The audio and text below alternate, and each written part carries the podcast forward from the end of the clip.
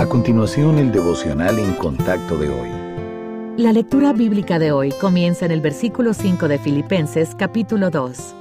Haya pues en vosotros este sentir que hubo también en Cristo Jesús, el cual, siendo en forma de Dios, no estimó el ser igual a Dios como cosa a que aferrarse, sino que se despojó a sí mismo, tomando forma de siervo, hecho semejante a los hombres y estando en la condición de hombre se humilló a sí mismo, haciéndose obediente hasta la muerte y muerte de cruz, por lo cual Dios también le exaltó hasta lo sumo y le dio un nombre que es sobre todo nombre, para que en el nombre de Jesús se doble toda rodilla de los que están en los cielos y en la tierra y debajo de la tierra, y toda lengua confiese que Jesucristo es el Señor, para gloria de Dios Padre.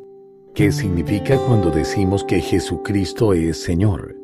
Escuchamos la palabra Señor con tanta frecuencia que a veces pierde su poder y magnitud, pero esto es mucho más que un mero título que la Biblia le da al Salvador.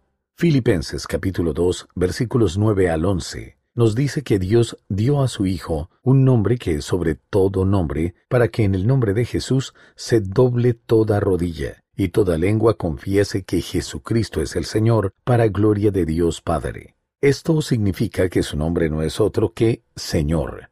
Como puede ver, Señor no es algo que Cristo haga, se trata de quién es Él. Nuestro Salvador es y siempre será el soberano gobernante de todo en el cielo y en la tierra. Por tanto, cuando decimos que Jesucristo es Señor, nuestra vida debe reflejar su autoridad sobre nosotros. ¿Hay algo que usted intenta esconder de Cristo? ¿Se ha negado a llevar a cumplir con algo que lo ha llamado a hacer? La Biblia dice que un día todo el mundo reconocerá a Cristo como Señor. Entonces debemos invitarle a las áreas oscuras de nuestra vida y permitirle que nos transforme a su imagen. Un buen punto para comenzar es con la sencilla pero profunda confesión, Jesucristo es Señor.